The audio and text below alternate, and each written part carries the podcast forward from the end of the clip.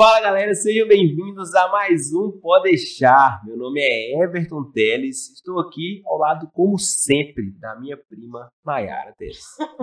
que dá você microfone, inclusive. O Eric aí do lado aqui. Deu certo, mais uma entrada inédita. O Eric tá assim. Eu, ah, não. É, eu preciso de um microfone, né, gente? Vamos. Chegamos. Chegamos, gente. Tudo bom com vocês? Tudo em mais perfeita ordem aqui. Tudo tranquilo, tudo perfeito. Tudo certo. Gente, sejam Tô em casa de novo. É, de novo, de novo. Gente, e antes de apresentar o nosso convidado, que é uma pessoa top de linha. Velho, nós estamos assim, poderosos, né? Nossa, nossa, não. Quanto é que você desembolsou do caixa pra deixar pra? Eu, eu nem te conto. Nossa, Uma pessoa muito requisitada. eu tenho uma filha pra criar, tá? Então, mas antes a gente vai falar sobre duas presenças marcantes aqui no Pode Deixar, É, que está exatamente. com a gente nesse episódio. Então vamos começar falando dos nossos parceiros. Você já sabe falar inglês? Ó, se você não sabe falar inglês, você está atrasado. É a língua universal e provavelmente você está perdendo a oportunidade de receber um aumento ou então de ocupar uma certa vaga no mercado de trabalho porque você não sabe falar inglês. Fora as oportunidades de viajar para alguns países que, olha, sem falar inglês é difícil conviver, né? Então, olha só, vou te apresentar agora o método Kalan, que te ensina inglês quatro vezes mais rápido. E sabe quem tem esse método Kalan? A English Universe, está situada aqui em Governador Valadares. Então, caso você queira aprender inglês, já que você não aprendeu até hoje, o método Kalan é perfeito para você, pois você vai aprender quatro vezes mais rápido. E caso você duvide disso, duvide desse resultado, você entra lá no Instagram da English Universe e você vai ver o desenvolvimento de todos os alunos que passaram por lá no começo, meio, fim. Não todos, né? Exagero, mas alguns alunos vão estar lá para você ver como é que eles, eles estão falando no processo de aprendizado do inglês. E caso você não more aqui na região, tem como você fazer esse estudo online, ou seja, à distância, é AD. Então, olha, fica a seu critério, tá? englishuniverse.com.br, você não vai se arrepender.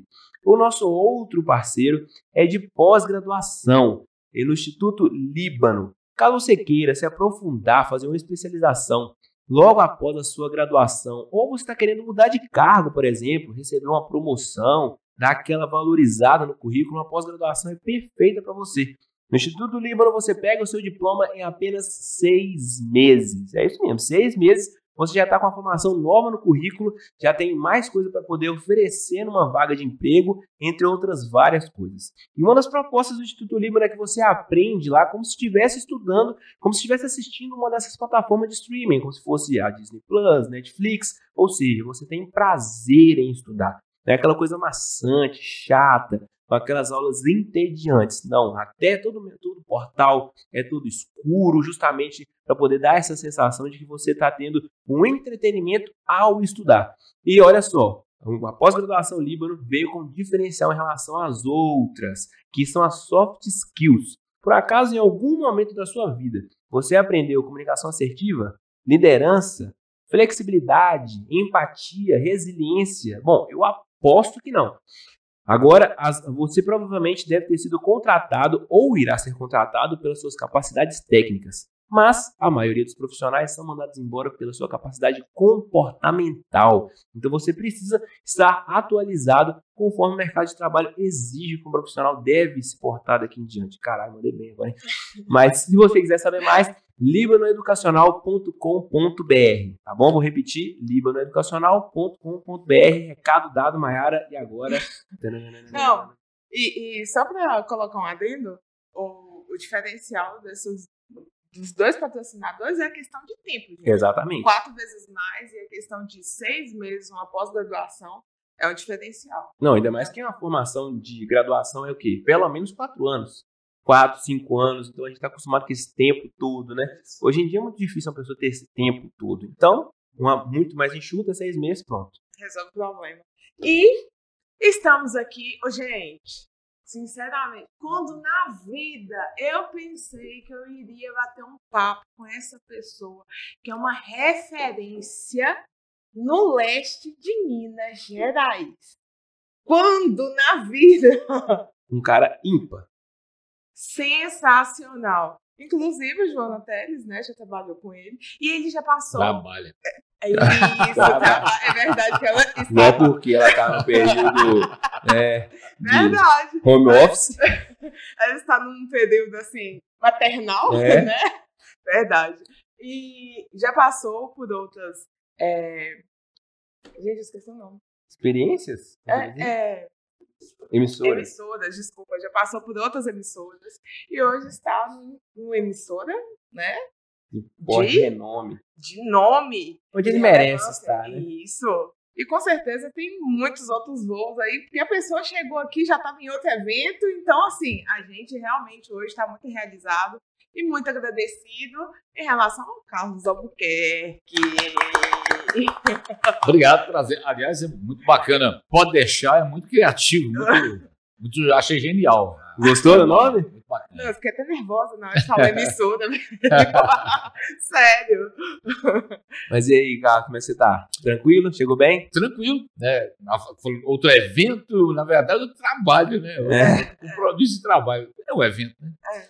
Mas é, a gente está no, no olho do furacão hoje, né? Quem trabalha no veículo televisão, nós estamos vivendo no olho do furacão das transformações tecnológicas. Né? Então a gente vê a todo instante mudança, você não sabe como é que vai ser amanhã.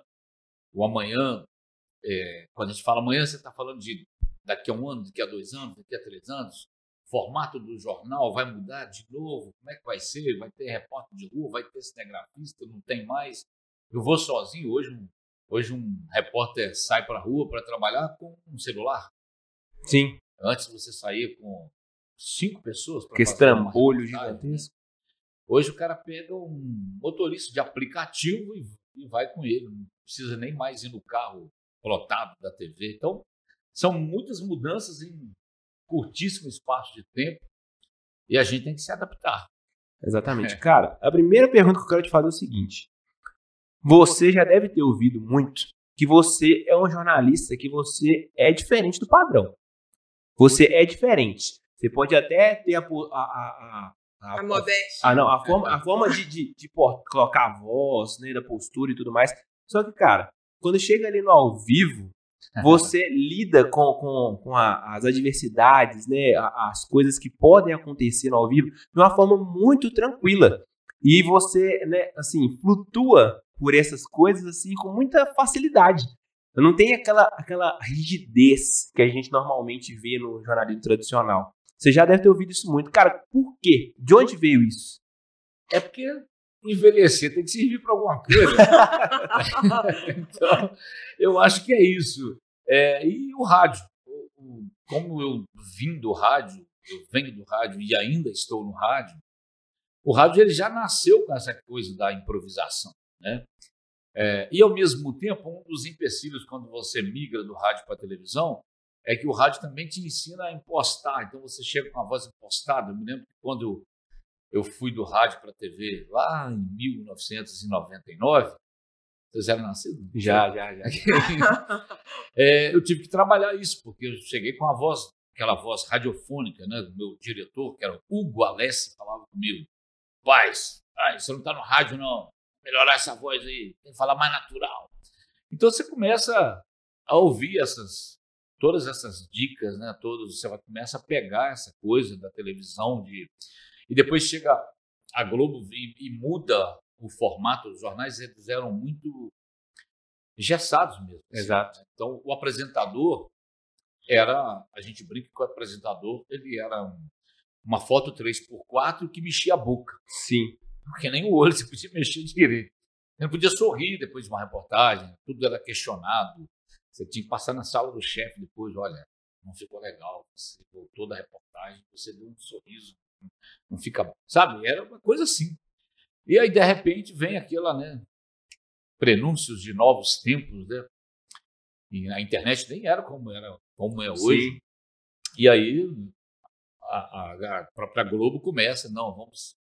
Agora a gente quer um apresentador que converse com o telespectador, que fale como se ele estivesse olhando no olho do telespectador, e buscar o coloquial, buscar a linguagem do bar, a linguagem de casa. Você não chega em casa, por exemplo, falando que mamãe é, um homem efetuou alguns disparos ali agora e uma Aham. pessoa faleceu. Não, você chega falando, não, Exatamente.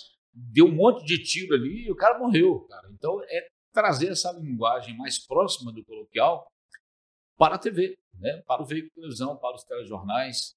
E, e é isso que a gente busca o tempo todo. Né? Cara, iguais a você, eu só consigo pensar nos comentaristas esportivos. Tipo assim, não é iguais, né? Mas porque tem a mesma dinâmica de, de, de, de flexibilidade mesmo, de, de, de ter essa, essa, essa fluidez para poder conversar com o público. Até quando você vai conversar com algum colega de trabalho que está lá no mesmo ambiente que você, a sua conversa com ela é uma conversa informal. Isso realmente conecta com a audiência. E aproxima também. É exato. Porque aque- aquela, aquela coisa de boa noite. Aquela coisa não, É. não, não, não tem. é, por causa- Parece que é um outro ser humano, parece que ele não é da Terra. Parece que ah, as pessoas respondem boa noite, mas é só por causa de padrão mesmo, que acostumou, porque é muito longo, muito distante. É, e a, e a coisa do é, de você sentir o seguinte, que o Oscar Niemeyer, o grande Oscar Niemeyer, disse uma frase que eu nunca mais esqueci, que toda vez que alguém se dirigia a ele para falar da arquitetura dele, como ele era genial na arquitetura dele, reconhecido no mundo inteiro e tudo mais, ele sempre virava com aquele jeitinho dele para falar o seguinte: olha, arquitetura é muito importante, mas o mais importante é o ser humano. Então, eu tenho que pensar a arquitetura para pensar que por ali vão passar seres humanos que vão entrar naquelas galerias, que vão visitar aquilo, que vão tirar fotos ali, que vão lá na Catedral de Brasília, que vão lá na Igrejinha de São Francisco, lá na Pampulha. É, ali é, são espaços feitos para seres humanos. Então, isso é o que importa. Então, é, e aquilo ficou na minha cabeça. Então, eu penso o seguinte: a gente faz o jornal para quem? Para seres humanos. E essa conexão ela tem que ser feita de um jeito é, que seja bom para todo mundo, que seja agradável. Você nem sempre vai ter notícias agradáveis. Então, se você puder tornar a coisa um pouco mais leve, é, para que as pessoas pensem, nossa, o mundo não está bom não, mas não está acabando, tem, é, tem, tem esperança mesmo, né? a palavra eu acho que é essa mesmo. é. Então é muito, é muito por isso, muito por essa linha do tipo, olha, a gente está aqui, nós estamos falando sobre assuntos sérios, sim, mas a gente quer, quer tratar isso de um jeito para que você não queira dar um tiro na cabeça depois do jornal, né? É, é pensar que amanhã a gente está aqui de novo, vamos discutir os nossos problemas, vamos falar do buraco da rua, vamos falar do preço do feijão, da gasolina, Nossa. mas é, é, a gente está aqui e a gente precisa buscar junto uma construção de algo né, que saia disso aí. Então, é, é como se a gente pensasse não apenas num jornal, né, mas um programa que hoje a gente brinca que é infotenimento, uma mistura de informação com entretenimento, mas tem que buscar. Aí vem uma camada muito tênue, porque o limite entre o, o que você propõe a fazer de trazer um noticiário, de trazer informação, e o limite disso para descambar para o vulgar, para descambar para o. Também é muito, é muito tênue, você tem que ter muito cuidado, né? tem que pisar em ovos. Então é um pé lá e outro cá. é um pé na, na formalidade da notícia, mas buscando a informalidade da linguagem. Então é, a busca é essa o tempo todo. Mas você concorda ainda que tem muito ainda a, a melhorar nesse sentido? Tem, a internet, é, é, os meios de comunicação, a, a gente está completando este ano é, 100 anos da Semana de Arte Moderna, né, de 1922. Que a Semana de Arte Moderna, um do- dos motes é o antropofagismo, quer dizer, é você receber uma cultura de fora, receber uma música estrangeira ou uma obra estrangeira que seja, e você é, digerir aquilo e depois regurgitar uma outra coisa aquilo vai, você vai vomitar algo diferente do que aquilo que você comeu, né, daquilo que você ingeriu. E os meios de comunicação, eu vejo que isso está acontecendo muito. Aconteceu entre o rádio e a televisão e agora entre televisão e internet. Quer dizer, a TV, a internet veio, bebeu na televisão uma certa, certa de, em muitas Sim. situações, é o enquadramento que se busca, já veio pronto da televisão. É, quando Com você, certeza. quando você monta o, Né? Quando vocês montam o podcast, você já não tem mais que preocupar tanto com o enquadramento, já vem pronto, a ideia já está ali, né? é mais ou menos isso. Talvez eu faça algo diferente, mas está ali já. É, já está, você não tem que inventar a roda. Concordo. Né?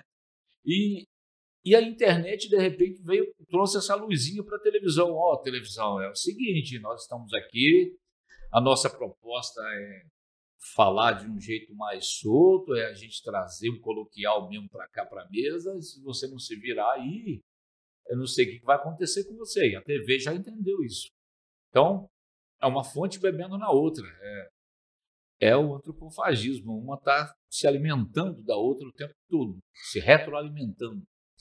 E eu acho que é isso. É, é o que se busca hoje, é o que a gente tem conseguido ir lá, pegar, trazer. Tanto que a TV está lá com as mensagens do WhatsApp, que são instantâneas. É, antes você, antes da internet, você ia receber uma carta de um telespectador, uma carta de um ouvinte que nos escreve, ela assina com um sugelo pseudônimo de Mariposa Apaixonada, de Guadalupe. Você demora, você recebeu uma carta dessa pelo correio, era maravilhoso, né? Mas agora, agora a mensagem vem instantânea. Só que lá vocês não falam WhatsApp, não fala? Sim, a gente passa no início do jornal. Não, mas vocês falam, fala o nome do WhatsApp, vocês falam? Falamos o nome do WhatsApp. Fala. Falamos. O WhatsApp da NTTV é o 31 988357965. Entendi. Inclusive. Pode pôr o crédito. Inclusive. então, a busca o tempo todo é essa, é de, de estar mais próximo mesmo do telespectador e de virar para ele, de deixar bem claro para ele que é, aí tem um risco, né? Porque quando você trabalha com mais liberdade, o risco de você falar bobagem ou sei lá, de passar uma mensagem é, de uma forma indevida, é, é bem arriscado, né? Porque a televisão ainda convive. Talvez nisso seja um pouco diferente da internet, porque quem vem buscar ou pode deixar aqui, de repente ele já sabe, ele já tem um perfil e tal, ele se identifica já. Mas não, na hora de um jornal, você está falando para, ao mesmo tempo, você está falando para pessoas que têm ensino médio, está falando para gente que tem curso superior, você está falando para pessoa que tá, que é analfabeta, está falando para crianças, para idosos. E você não pode fazer quem é quem tem três cursos superiores se sentir um idiota e, e você não pode fazer o analfabeto também se sentir um idiota porque ele não está entendendo o que você está falando. Então a linguagem tem que transitar é, nos, em todos os lados e sempre pensando, será que eu estou falando aqui não está vulgar? o jeito que eu estou falando aqui também não está muito técnico. Como é que eu vou fazer? Então, é, é, é o dilema é esse. É, é isso que, que, que, nos mantém lá atentos o tempo todo. Né? E a graça da, da profissão, eu acho que está aí. É a linguagem.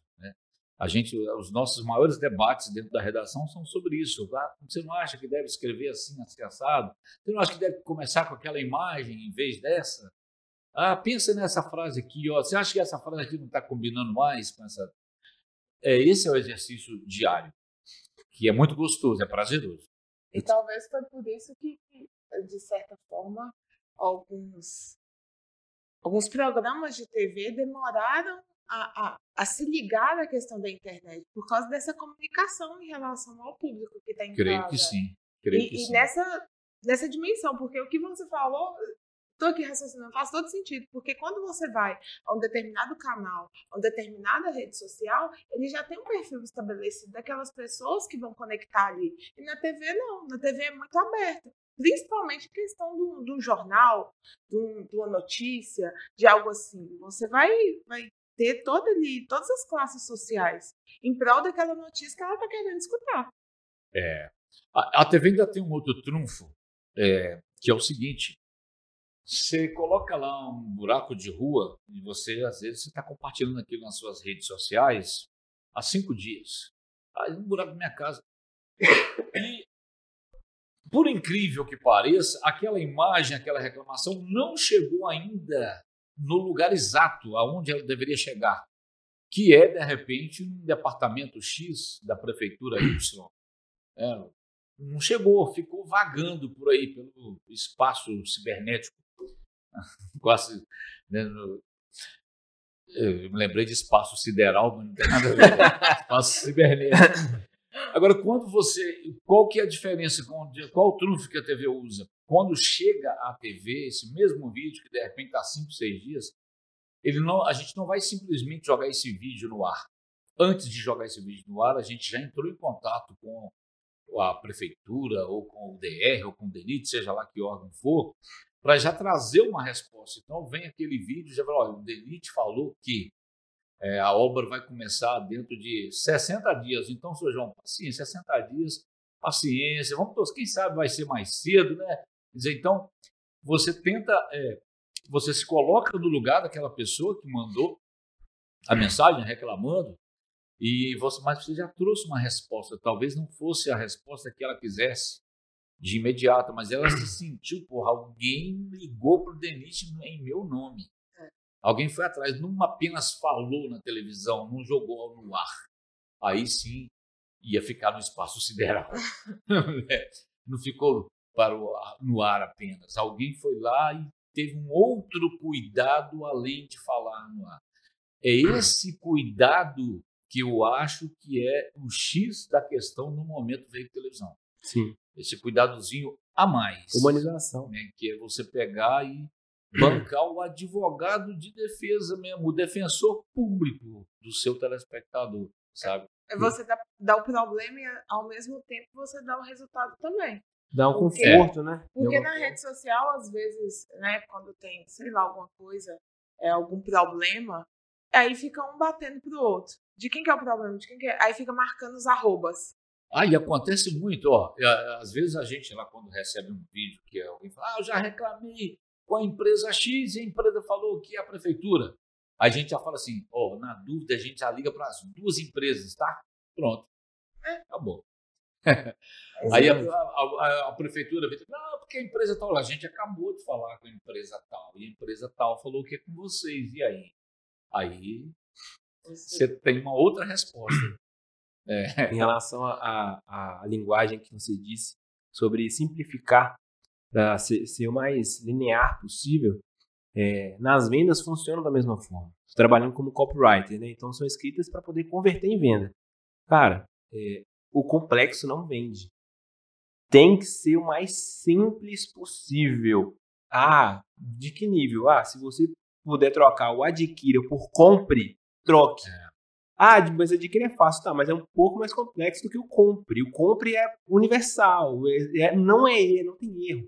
Então, sempre que, é, tanto na TV quanto na, na, na escrita para vender, para qualquer coisa, simplifique a sua fala. Porque senão as pessoas não vão entender. Não vão é. entender. É. Ah, o, outro trunfo talvez seja é, que aí a TV bebe na, na fonte da internet novamente, que é o telespectador, ele faz o jornal com a gente. E isso não é apenas força de expressão. Sim. É, você começa o jornal, por exemplo, falando assim: olha, é, no momento a rua tal está interditada por causa disso e disso. No decorrer do jornal, o próprio telespectador fala: oh, cara, sabe a rua que você falou? A abertura do jornal está interditada? Aqui, olha, já mostrou uma foto. Acabaram de desinterditar, está liberado. Sabe, o cara, ele é repórter. Sim. Ele se comporta como um repórter, ele sente prazer de falar isso. É, às vezes você fala assim, ah, tem previsão de chuva agora para Poté, é, 8 milímetros de chuva. Daqui a pouco o cara manda um vídeo e fala assim, ó, oh, Carlos, seus 8 milímetros de chuva deve ser uns 30 milímetros, porque olha a tempestade que está caindo aqui. Sabe, então, aí você vai, nossa, é mesmo, é, tem uma diferençazinha da previsão, os institutos de meteorologia, às vezes, eles calculam um volume de chuva, mas acaba acumulando lá no momento. Muito obrigado porque você mandou para a gente. Quer dizer que já está chovendo em Poté, então, hein? Tá vendo, gente? Ó, já está chovendo lá. Quer dizer, o cara realmente faz o jornal com a gente. É, isso, é, isso é de pouco tempo. De pouquíssimo tempo para cá. Cara, isso facilita. É o que eu tô te falando. É, eu, não, não sei se, se, se você tem essa, essa, essa noção, se você apenas é modesto mesmo, mas não é qualquer jornalista que tem esse jogo de cintura, não, cara. Para poder pegar ali uma mensagem no WhatsApp de, de uma pessoa que tá vendo e falar assim: Ô, seu João, fica tranquilo, seu João. Daqui a pouco vai estar, tá, sabe? Isso é para pouquíssimas pessoas. Eu diria que, sei lá, esses grandões assim, William Bonner não tem esse jogo de cintura, não. Não tem, eles não conseguem sair do personagem. Ó, vou te contar, então, um segredo. Eu acho que eu nunca falei isso pra ninguém. Quem é. De, em quem eu me inspirei nesse tipo de. Tem um cara na Rádio Globo Rio, né? Hoje talvez ele esteja na CBN. Eu perdi de vista no mundo do rádio, não sei onde ele estava. Gilson Ricardo. Ele apresentava o Panorama Esportivo na, na Rádio Globo do Rio. E tinha até a vinhetinha dele, Gilson Ricardo. E ele entrava no estúdio assim. É, às vezes estava lá o, o Kleber Leite, ou às vezes estava o Heraldo Leite. Ele falava, e aí, Heraldão? Ele falava, e aí, Gilson? Beleza, Heraldão? Beleza, Gilson. E eu, adolescente, ouvindo aquilo, cara, que coisa legal isso, cara. Aquele jeitão carioca, né, de ser. Uhum. E aí, pode crer, Gilson. Aí ele, ele recebia a, as cartas, as famosas cartas, e ele ia ler, né, tipo assim, é o Zé Carlos que mora lá na Baixada Fluminense, e aí Zé Carlos, valeu, cara, pode crer, e aí, sabe, cara, é, é isso. E, e, você se sentia, eu me sentia próximo dele quando ele falava isso. Eu, cara, esse cara deve ser muito gente boa, eu pensava comigo. Porque o jeito como ele trata as pessoas, como ele se dirige às pessoas assim, como se estivesse na mesa de um bar, eu, ah, é genial e tinha tudo a ver com esporte, né? Então, eu sempre me lembrei dele, né? Nesse, nessa hora de, de, me, de me dirigir, né? Ao colega de trabalho, ao, ao telespectador. Mas hoje eu digo para você que está incorporado ao formato, né? Não sou eu. Acho que quem tiver apresentando o jornal e tal, é, vai acabar indo por aí também. Né? Mesmo, eu conheço, cara. não, cara, eu tô te falando, tô te falando que não é uma coisa que é, é, é convencional, não. Por exemplo, no, no, no esportivo, sempre ficou é, bem assim, destacado que no meio esportivo sempre teve pessoas que foram fora da curva. Nos últimos 10, 15 anos, talvez, não, 15 não, 15 é muito. Mas o Thiago Life despontou. Por quê?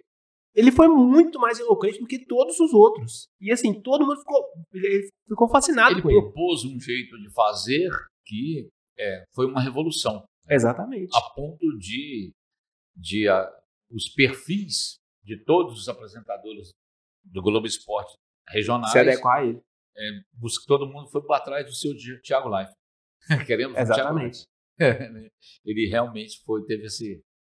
Ele acabou se tornando, Cara, o Thiago Leifert é tão incrível que parece que pode acontecer qualquer situação ao vivo, qualquer uma, que ele não perde, a, a ele nem, nem liga, ele, ele, brinca com câmera, ele faz o que tiver que fazer, mas ele é. nem mora, mostra que ele tá é, sem jeito com aquilo ali, nada. É verdade, o Thiago é... Agora tá narrando futebol, né?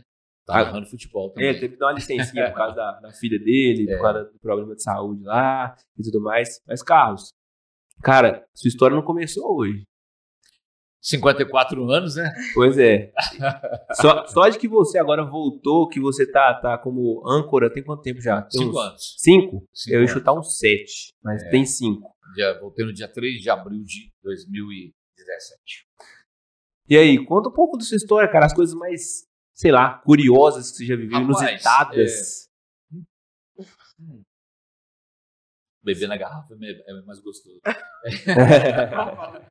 Olha, é, quando eu era criança, eu via o meu pai ouvindo rádio. Ele, meu pai ele era um exímio ouvinte de rádio. Daqueles ouvintes que tinham aquele rádio grande, uhum. tipo vitrola, a luz, você ligava, eu, várias vezes eu ouvia dando tapa no rádio, ver se o rádio pegava, era mais de um minuto para o rádio começar a funcionar. A luzinha verde acendia, mas não, não começava, e ele ficava irritado, que ele era cruzeirense e vascaíno. É. Eu, para contrariá-lo, comecei a ter uma simpatia pelo Flamengo, porque Mãe Mirim, é, Mãe Mirim é Mãe Mirim, né? É uma fronteira divisa com a Rio de Janeiro, e o rádio era muito forte. Então, eu não sabia nem da existência de Atlético e Cruzeiro direito. Meu pai que me falou de Cruzeiro, eu vi em 1976, quando o Cruzeiro ganhou a Libertadores, eu vi o meu pai comemorando bem discretamente, porque ele era muito vascaíno. Aí eu falei, Cruzeiro? Atlético? Automaticamente, quando eu vou falar em Cruzeiro, o Atlético vem junto, né? É quase uma lei da física. então, você puxa Cruzeiro, vem Atlético. Você puxa Atlético, vem Cruzeiro. E aí, ele. Eu falei, rapaz, aí eu comecei a prestar atenção em rádio, eu comecei a, imitar narradores de rádio no banheiro, né? Tinha o Valdir Amaral, deixa comigo, deixa com o Flamengo três vezes campeão. Ele tinha apelidos nos jogadores, né? Bola com Zico, o Galinho de Quintino entrega para Júnior, o capacete, rola bola para Leandro, peixe frito. Então, assim, é, eu, eu fui me apaixonando pela narração de futebol. Aí eu coloquei na cabeça o seguinte: um dia eu vou narrar futebol em rádio. Eu era criança. Mas aí o tempo foi passando, eu acabei virando funcionário do Banco do Brasil, fiz concurso e tal, passei e vim para governador Valadares. Já tinha esquecido o rádio. Mas um belo dia, por causa desse negócio de imitar narradores de futebol, um belo dia eu estava no lanche lá no Banco do Brasil e eu estava, José Carlos Araújo, sou eu. Aí alguém virou para mim e falou, Carlos, por que, que você não vai lá na Rádio Bituruna? O Democrata começou a jogar, o Democrata tinha sido rebaixado para a segunda divisão do Campeonato Mineiro, hoje é o módulo 2, né? 1988, e estava jogando e não tinha nenhuma rádio transmitindo. A única rádio que estava com uma equipe pronta para transmitir era a Rádio Bituruna, mas o narrador estava doente. Estava em estado terminal, de, inclusive, no hospital, que era o Zé Dinu. Eu não cheguei a conhecê-lo pessoalmente, mas conheci o trabalho dele depois. Foi um dos grandes homens de rádio que passaram pelo governador Valadares. Eu acabei sendo substituto do, do Zé Dinu, entrando no substituto não, né? Entrando no lugar dele, ocupando o microfone que ele ocupou por, por alguns anos. E e aí, cara, eu fui, ah, fui lá, fiz um teste e tal, gravei na aqueles gravadores tipo rapadura. Vocês não sabem o que é isso, né? Não, sabe, sabe Fita cassete, fui pra beira de um campo lá Na em casa da minha Mirim. avó tinha. Tinha. tinha. Igual esse rádio aí que você tá falando, por exemplo, tinha. Rádio já vi. É da, daqueles é, marronzinho assim, e, e lá na casa da avó tinha esses 100 de vinil, esses 100 tudo lá na bateria. Aí eu fui, gravei e comecei, né? Comecei a fazer rádio, transmitir os Jogos do Democrata e fui fazendo. Mas eu era funcionário do Banco do Brasil. É, e aí o rádio era quase que um hobby. Era um hobby, né? só fazia aos fins de semana. Tanto que houve um, houve um concurso do Banco do Brasil em 1988 que eu estudei três meses para o concurso. No dia do concurso, tinha Democrata e Três Pontando, lá em Três Pontas, no sul de Minas, terra de Milton Nascimento, Três Pontas. Aí chegou na sexta-feira, falei, agora, o que, que eu faço? Vou fazer o concurso para o um concurso interno do Banco do Brasil, para você subir de nível, aumenta o salário, você pode é, exercer cargo comissionado. Era, uma, um concurso para uma promoção interna. Falei, quer saber? Vou fazer esse concurso, não, eu vou para o jogo. Eu fui para o jogo, deixei o concurso. As, pessoas, as duas pessoas que estudaram comigo, as, era um grupo de, de estudo, eles passaram o concurso. E eu estava eu tava me sentindo bem preparado. Não fui. Eu levei uma advertência interna. Como que você deixa de fazer o concurso? Tal, você está jogando fora as suas oportunidades. Falei assim, ah. E aí eu, eu, eu queria era o rádio mesmo, né? Continuei fazendo rádio, depois, dez anos depois, o lugar onde eu trabalhava, que era o Banco do Brasil, é, fechou as portas. Eu pedi demissão, aderi a um plano de demissão voluntária, e aí caiu a TV no meu colo. Falaram comigo assim, ó, tem uma vaga na TV Leste. A TV Leste era Globo na época. Uhum. É, mas você não vai fazer vídeo, não, você vai para produção. Falei, não, beleza, eu fui lá para produção. Tinha o, um dos, eu digo que um dos chefes mais loucos que eu já tive, que era o Hugo Alessi. Não sei se Joana trabalhou com o Alessi, eu acho que não. Não sei. Ela, ela veio depois. O Hugo Alessi, ele, ele chamava todo mundo de bicha velha. ele chegava e falou, sua bicha velha. é, eu gostei da sua matéria ontem, tá? É, falava todo mundo assim. E era uma época que não tinha é, essas leis antitabagistas de prevenção, não tinha, você fumava nos ambientes internos. Uhum. As nossas reuniões de pauta eram com o dando baforadas na mesa. É, não gostei de jornal de não. Era, era uma coisa assim, surreal hoje, né? Uhum. Na época era, a gente encarava como normal. E ele, ele veio lá do Rio de Janeiro. O Hugo, tra, o Hugo cobriu o Cruzeiro na Libertadores de 1976. Hum. Se eu não me engano, o registro profissional dele de jornalista é 004 Caraca. no Brasil. Era um cara, assim, eu tive a sorte, né, cara, de trabalhar com um cara desse. Fez Globo Repórter. Uhum. Então o Hugo era um cara que você ia pescando assim pelas beiradas. O que ele ia falando, você ia guardando, sabe? Não era aquele cara que sentava e ia te dar uma aula, não. A aula dele era o tempo todo. Você tinha que pegar no ar as coisas que ele falava. Né?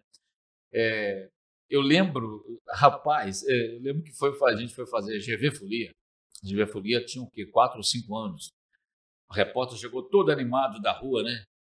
Ah, vai começar a, o tradicional carnaval fora de época de governador Valadares. Ele só virou e falou assim, ele gritou lá da sala dele. Tradicional que tem mais de 50 anos. Quebrar as pernas do cara. Não, tradicional, porra nenhuma.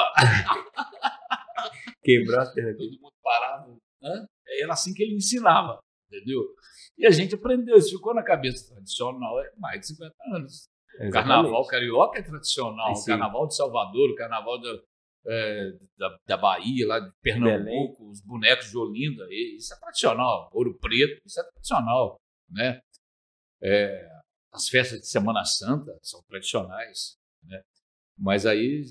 Então era assim a convivência com o Hugo. E eu trabalhava na produção. Até que chegou um dia, primeiro de abril, o Hugo vira e fala assim: era Semana Santa. E eu já sabia que eu não ia fazer. Eu não era nem formado em jornalismo, né? Como é que eu ia ser repórter? Estava na produção. O Hugo virou e falou assim: Ô, bicha velha, cá, o que foi, Hugo? Dá um jeito de cortar essa juba sua que amanhã você tá na rua. Oh. Eu falei: tá me mandando embora? Com a juba cortada? Não, bicha velha, você vai fazer reportagem na rua. Ah, tá. Mas você, você é doido, Hugo? Sempre fui. É. tá bom.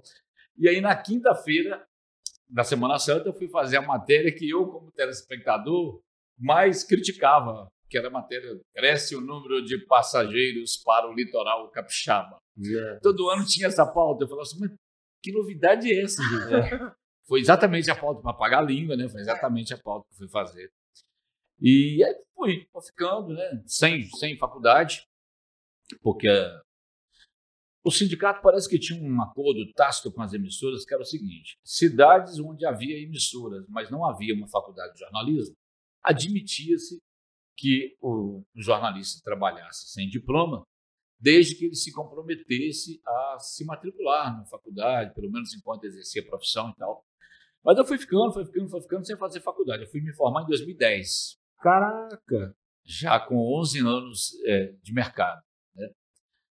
É isso, cara. Então, é, se eu for ficar contando isso aqui, o pessoal vai, vai dormir em casa, porque a história é longa demais, é Não. é muito detalhe. Eu, eu tava querendo saber, era das suas histórias, tipo assim, inusitado, porque jornalista, cara. Tem demais. É, é, é, é são os bichos que mais têm história inusitada, as coisas assim que você. que acontece fora do normal. Cara, é, é absurdo. Eu sei porque minha mãe me contou algumas já, porque assim. Rapaz, é... você, já foi, já foi, já fez a matéria lá no São Bódromo já? Não, não, no Rio não, no São Bódromo não. Fiz, eu fiz reportagens. É, eu fui fazer uma vez é, pro. Eu tinha um, um, outro diretor maluco, que era o Álvaro Borges, sensacional. Todos eles são malucos, mas todos são sensacionais. O Álvaro Borges, uma vez, cismou de mandar a gente cobrir carnaval em Guriri, porque Guriri, assim como Guarapari e todos os iris que tem no Espírito Santo, são praias dos mineiros, né? Uhum. E aí eu fui para nós fomos para lá. Já era uma coisa inusitada, porque tem uma emissora da Globo lá. A Gazeta tem uma sucursal exatamente lá em São Mateus, do lado ali, né? Aí fomos, né? E aí você foi para. Rapaz, e não é que a gente se sentiu em Governador Valadares, cada esquina. Sem passar Valadares. Meu Deus do céu, mas eu estou em Governador, não é possível um negócio desse. E aí de lá a gente fez entradas ao vivo para o Jornal Hoje, Bom Dia Brasil, não sei o quê, porque todo mundo quis essa. Foi coisa da cabeça do Álvaro, parecia sem sentido, mas lá a gente viu que fazia todo sentido no mundo, tanto que a rede quis na hora essa história. Como assim? Vocês estão acompanhando os mineiros do Espírito Santo e tal? Toda hora você via um cara com a camisa do Cruzeiro, um cara com a camisa do Atlético, a camisa do Democrata. Hum. Então, é, você se sentia muito em casa, né? Mas o, uma história que, que me marcou muito, por incrível que pareça, não era da televisão ainda, foi do rádio, em 1994. A televisão também tem, mas uh, essa eu acho, eu gosto de contar essa história porque é, é aquele momento que você pensa, você pensa de novo, né? Em quanto é importante você não menosprezar ninguém e não julgar ninguém. Eu estava transmitindo o jogo Democrata em Sergipe pela Série B. É, gente. Crianças, o Democrata já esteve na Série B, B de bola Campeonato Brasileiro. Eu estava lá transmitindo. Estávamos eu e minha esposa, a gente estava recém-casados. E só que tinha pouca gente no estádio e a cabine era um lugar, um setor meio escuro do estádio. Então estava eu aqui, a minha esposa do lado e o meu repórter lá na pista, lá embaixo no gramado. Então estava eu e minha esposa sozinhos, né? E de repente se aproxima um bêbado e ele começa: Ah, eu sou democrata, eu sou do Pantera, eu sou de governador Valadares. Eu falo: Ah, meu Deus, e agora? Você fica com medo, né? Assim, Uhum. Você não sabe o que pode acontecer. É, exatamente. Aí o cara entrou na cabine, eu olhava, não tinha polícia, não tinha nada. Aí o cara, de repente, ah, morreu minha tia, mora no Altinópolis. Eu olhei e falei, "Ixi, fudeu, é, é de Valadares mesmo. Altinópolis, não existe outro Altinópolis no mundo. Aí eu falei, ele é de governador Valadares. Daqui a pouco, ah, porque no CIV, é, confirmado, sim. dois, também. Dois não tem erro. Se fosse Santa Rita, Bar de Lourdes, são bairros comuns, há vários outros, mas Cir e Altinópolis só existem em Governador Valadares. Então, esse cara é de Governador Valadares. Está aprovado. Beleza. Acaba o jogo, o Douglas, o meu repórter lá, juntando os equipamentos, subiu. Rapaz, os caras tiram. Não era um celular, era um, um walkie-talkie, né? um radinho. Ele puxou uma anteninha. C16 para parar um carro no estádio. O cara era dono de uma frota de táxi. Caraca. Pegou o taxista e falou, mandou, falou, você leva ele para o restaurante que é por minha conta. Minha esposa e, a gente, e nós estávamos com, a gente estava vendendo almoço para comprar a janta. Né? Você vai para o Nordeste para passar 12 dias para fazer três jogos, a gente estava com pouco dinheiro. Chegava no, no restaurante e pegava o cardápio. Se desse, a gente comia. Se não desse, a gente levantava e ia embora, procurar outro restaurante. E nós fomos lá, o cara levou a gente para um restaurante, chegamos lá, mas ele não estava. Estávamos só nós. E, gente, e se esse cara não vier aqui? Aí veio o cardápio. E se não pagar conta? minha esposa escolheu arroz, feijão, batata frita e tal, de ser um PF. Tranquilo. Aí ele chega. Ah, já pediram? Ah, já, tá, tá vindo PF. PF? Oh, lagosta para todo mundo. Meu Deus do céu. O, mas o que incomodava é que ele não ficava com a gente. Ele dava as ordens e saía, ia resolver outras coisas. Deixava a gente lá sem saber se ele ia pagar mesmo. O que ia acontecer? Ele estava muito assustado com a situação. Daqui a pouco chega lá. Ele sumiu, sumiu. Depois chega o funcionário dele e fala assim: ó, o cara mandou buscar vocês e levar de volta pro hotel. Cara, eu guardei o primeiro nome dele, que era Evaristo. Durante muito tempo eu tive o cartãozinho com números de telefone, mas não tinha celular. Era, gente, 94. É. Tinha o telefone do ponto de táxi. A gente tentou fazer contatos e tal, mas acabei que eu perdi, perdi tudo, perdi o contato. Toda vez que chega alguém a Valadares, é, que vai jogar no Democrata, que é de Alagoas, que é de Sergipe, é naquela região, que é de Aracaju, eu pergunto, é, você não conhece um, um dono? Quem sabe, né? Está assistindo. é, Para agradecer a ele, né? Que foi uma ideia assim, o quanto ele fez, é, quanto ele foi bacana com a gente e quanto ele nos ensinou. Nunca mais eu julguei um bêbado. Eu espero também não ser julgado quando eu estiver. Mas, cara, que história sensacional, cara. Então, e você vai por aí, você vai, você vai se deparando com essas histórias por aí afora, né? Tem as histórias tristes demais, né? Que você vai, ah, é, é muita coisa assim. Ah, tem uma outra que é muito dentro disso de julgar. Essa já foi para televisão, pela televisão. Quando morreu o Jean Charles de Menezes, em Gonzaga, assassinado É. por equívoco, 2005. 2005 você tinha um ano de idade. dois. Nada. Mas eu não lembro memória, não. Eu lembro desse nome. É. Eu lembro desse nome. Jean Charles era um mineiro de Gonzaga. Ele foi morto no dia 22 de julho de 2005 no metrô de Londres. Ele foi confundido como terrorista. Hum, Porque dias antes houve uma série de atentados em Londres, então a cidade estava meio histérica, neurótica. A polícia estava histérica e neurótica, com risco de, de novos ataques terroristas. E o, e o Jean Charles ele deu o azar, vamos dizer assim, de fisicamente lembrar um dos caras que eles estavam procurando como possível terrorista. Só que chegaram, deram oito, nove tiros dele na cabeça dentro do metrô. Porque ele, ele correu, ele estava tão assustado, um mineiro aqui no interior de Gonzaga. Ele se assustou com aquele, aquele monte de policiais correndo atrás dele. Ele correu. Ao correr, né, automatizou-se a história. Ah, é suspeito mesmo, correu, né? Então, ele acabou sendo assassinado lá. E a gente ia todas, todo dia para Gonzaga, quase. Né? Foi uma cobertura intensa para a rede. No dia do enterro do Jean Charles, a representante da CNN aqui em Gonzaga, New York Times, Le Monde, né? sabe, os grandes jornais do mundo estavam aí, todo mundo. E aí passou o seu tempo, acredito que uns dois ou três anos depois, veio a notícia de que uma, a maior advogada, o maior escritório de advocacia de Londres, iria advogar em favor da família do Jean Charles em busca de uma indenização. E era de cada dez artistas de Hollywood, ela era advogada de nove. Pouquíssimo famosa. E aí, mas quem viria não seria ela, era alguém do escritório dela.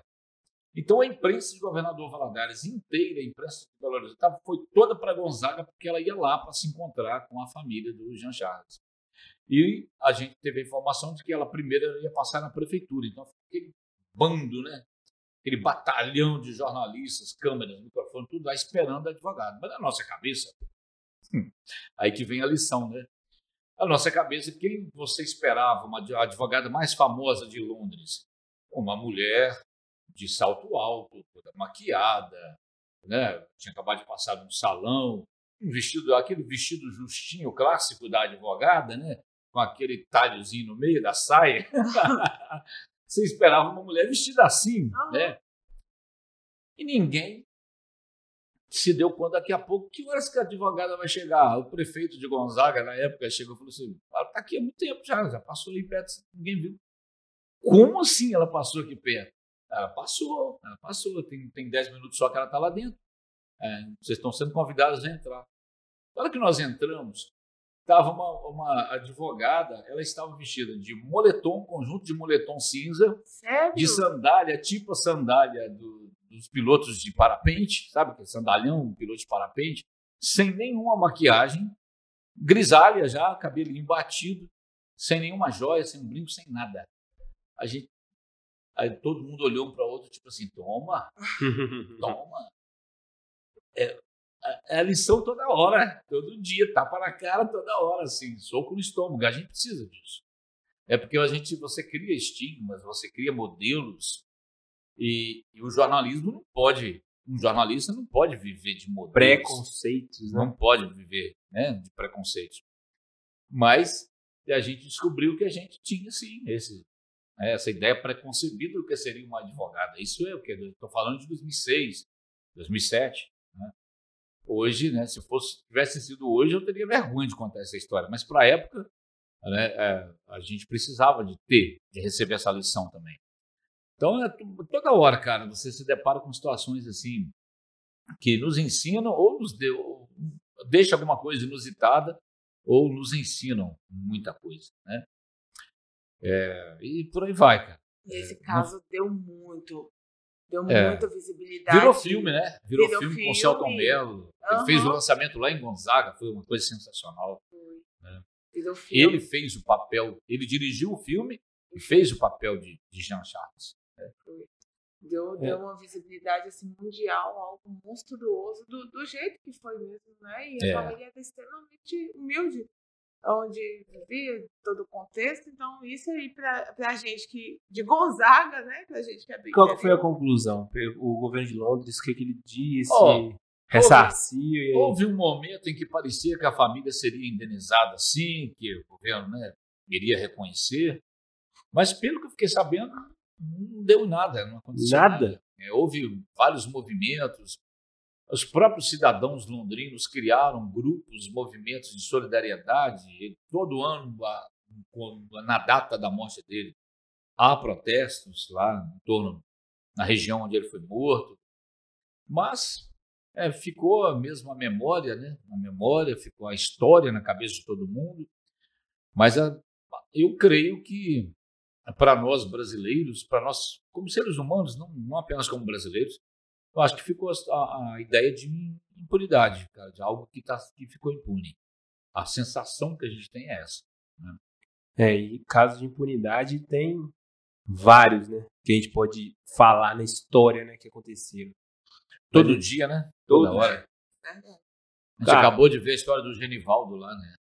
O cara com a câmara de gás transformaram uma traseira de uma viatura numa câmara de gás. Coincidentemente, o cara negro, né? É, Brasil. É o Brasil. É, somos nós. Peraí, Então, é quer dizer- recente? Não Foi, tem esse- esses dias atrás, né? Esses dias atrás aí, na semana que passou aí. É, uma abordagem, né? Depois descobriu-se que ele era esquizofrênico. Quer dizer, tinha todo um contexto de problemas mentais, né? E a abordagem foi uma coisa, assim, de indignar, né? E há vídeos, né? Porque se não houvesse a gravação dos vídeos, haveria uma guerra de narrativas, né? Não, não foi assim, não foi assado. Mas o vídeo está lá, né? mostrando como é que foi. É uma coisa altamente deprimente e, e de deixar a gente indignado mesmo. Né? Infelizmente a gente tem que lidar com Então, essas então coisas. o que aconteceu com o brasileiro lá, então não adianta a gente ficar indignado com a Inglaterra, não. É, a indignação ela é- tem que ser universal, porque aqui também nós também não, né, não sabemos tratar muito bem os nossos, os nossos brasileiros, os nossos seres humanos, né? Não é uma coisa de lá, não é, não é porque são os ingleses, né? Não. Carlos, é, a gente já tentou marcar com você para conversar aqui uma vez e não, não deu Acho certo. duas, né? Acho que duas. É duas, né? Pois é. E Essa não, aqui é a terceira. a primeira Pedi, vez, pedi. a primeira vez que a gente tentou marcar, aconteceu um equívoco aqui, mas ia, ia ser uma surpresa para estudantes de jornalismo. Isso eu acho que você não sabia. Eu fiquei sabendo depois, porque um deles, o Caio, o Caio Ah, Camilo, tá. me falou: Ah, eu achei que vocês iam ir lá, mas deu errado. tá. Pois é, aí ele ia acontecer. Os meninos gravaram com a gente aqui, fizeram o trabalho, e depois que eles acabassem, que a gente acabasse a gravação com eles, você iria chegar. Esse era o plano. Ah, sim. E aí os meninos iam tomar uma surpresa, sabe? Então, por que, que eu tô falando isso? É, de acordo com a sua vivência, cara, tudo que você sabe, tudo que você acredita, qual que é o conselho que você dá para quem está se formando hoje no jornalismo, que é um jornalismo completamente diferente de 5, 10, 15, 20 anos atrás? Rapaz, o cara que se forma em jornalismo hoje, ele é um cara muito corajoso. Você acha? Porque alguém já decretou até o fim da profissão de jornalismo, né?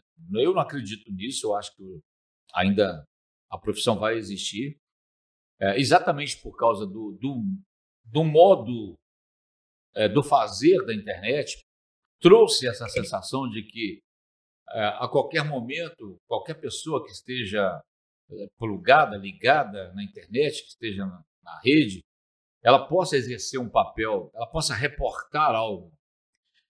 Mas reportar, na minha opinião, a palavra reportar ela está um degrau abaixo do ser jornalista.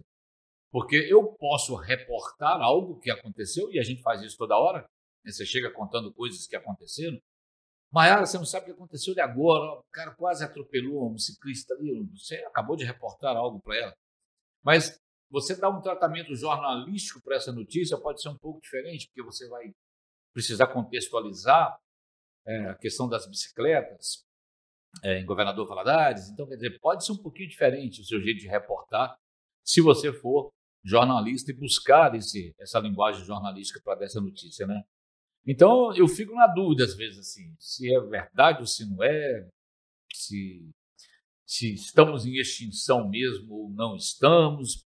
Mas eu, eu, eu acho que o, o jornalista, o que tem que buscar hoje é não parar de, de estudar, estudar em todos os sentidos, tanto no banco da escola como. Mas, aí, mas aí que eu vou falar também é meio, é, é meio chover molhado, porque a essência do jornalista é não parar de ler nunca, não parar de estudar nunca, não parar de, de se antenar com nada, de se preocupar com tudo, de se preocupar com linguagem. Eu, eu, eu acredito muito, falo isso muito com os meninos que chegam lá na redação, é, eu acho que o jornalista ele é importante até para a preservação da língua portuguesa. É, eu acho que a gente tem certas responsabilidades com a língua portuguesa, é, das quais a gente não pode se, se eximir. É, mesmo buscando a linguagem coloquial, acho que em algum momento cabe você trazer alguma coisa um pouco mais elaborada, ainda que você precise explicar disfarçadamente. E aí também é delicado, porque você, ao explicar, você não pode chamar ninguém de, de burro, né? Olha, eu estou explicando aqui, eu sei que talvez você já saiba, mas, né? Quer dizer, então você tem que ter esse cuidado ao falar, para você também não xingar ninguém de burro. Você não pode chamar o seu telespectador de burro. Cara, porque não é. Concordo muito né? com você, cara. Esse negócio do português, eu nunca tinha parado para pensar nisso e é verdade. O símbolo do nacional em relação a saber falar português é o jornalista. É. O jornalista ele não necessariamente é o que mais sabe, mas é o que é. a gente tem como referência. E aí a gente entra muito naquela discussão, né? Ah, não pode ter preconceito linguístico, eu concordo em gênero, número e grau, lógico que não, você não pode deixar de dar voz a uma pessoa porque ela erra a concordância verbal, óbvio que não. Mas também é bacana quando você pega para si o papel de trazer um Drummond de Andrade de vez em quando para o contexto jornalístico, de trazer um Paulo Leminski, de trazer.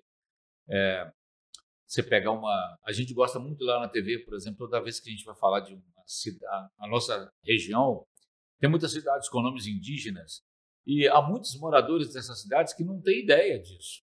Então, às vezes, quando você fala, ah, Tarumirim, eu acabei de chegar de Tarumirim, Tarumirim, Tupi-Guarani é céu pequeno. É, e é mais legal ainda quando você consegue informar o seguinte, que olha, é, por incrível que pareça, os nomes tupis guaranis que a gente tem na nossa região, nas cidades, é, a nossa região nunca foi habitada pela etnia tupi-guarani. Eles eram meio que inimigos, né, ou foram levados a ser, né, sei lá, tem todo o contexto histórico, dos índios que viviam aqui, que são os, os eram chamados de botocudos, que são os Krenaks, né, os herdeiros, é, os descendentes dos botocudos, né, são os Krenaks que hoje vivem à margem lá do Rio Doce, lá em Resplendor. É, então, mas ficou a linguagem do vencedor. Né? Ó, aqui a cidade vai chamar Tarumirim, do Piguarani. Né? Você tem Naki, que é da linguagem dos Krenaks, né? Quer dizer, então você tem é muito interessante isso quando você começa, quando você vai aos poucos pelas beiradas levando isso para um texto jornalístico, para um, um bate-papo é, mais informal que seja lá durante a apresentação do jornal, eu, eu me sinto feliz assim quando você, aí você recebe uma mensagem falando assim no WhatsApp, ah, eu não sabia que significava isso, cara, se você conseguiu falar para uma pessoa só, eu acho já, eu já me considero feliz, porque eu acho a língua portuguesa maravilhosa, como diria o Antônio, o Adriano Suassuna, né? Puxa vida, a língua portuguesa, é, o Adriano Suassuna era mais radical, ele queria uma, ele implicava com certas né, é, influências que a gente pegava da, de outras línguas e tal. Eu acho que ele vinha meio com reserva a questão do, do antropofagismo, do, do movimento modernista e tal. Não dá para tirar a razão dele em algum momento, em algum ponto, né? Mas, por outro lado, é, e dando já razão a ele, quer dizer, é, é, quando você consegue ser meio guardião da língua portuguesa, eu acho legal, né? Você não pode ser um chato, né? Também Mas, não dá para ser. Senão a linguagem também não chega a todos. É, né? é aí que está o desafio. Né? Como que eu vou cuidar da língua sem ficar pedante, sem ficar chato? É esse é o desafio. E para mim hoje é um dos melhores, um dos maiores desafios. Para mim é esse, porque você concorrer em velocidade de notícia, estava falando agora há pouco da, da linguagem, com a né? internet não, não vai ser possível. É, então, se você não consegue informar primeiro, então que você consiga trazer, quando você trouxer aquela informação que já não é mais novidade, que já rodou nos grupos do WhatsApp tudo, já rodou em todas as redes sociais, já rodou até no site de notícias. Você não vai mais trazer a notícia em primeira mão, então isso muda tudo. Como é que você vai sobreviver então, se você não vai mais ter aquela coisa? Ah, estamos trazendo em primeira mão. O rádio gostava muito de falar, de falar isso, né?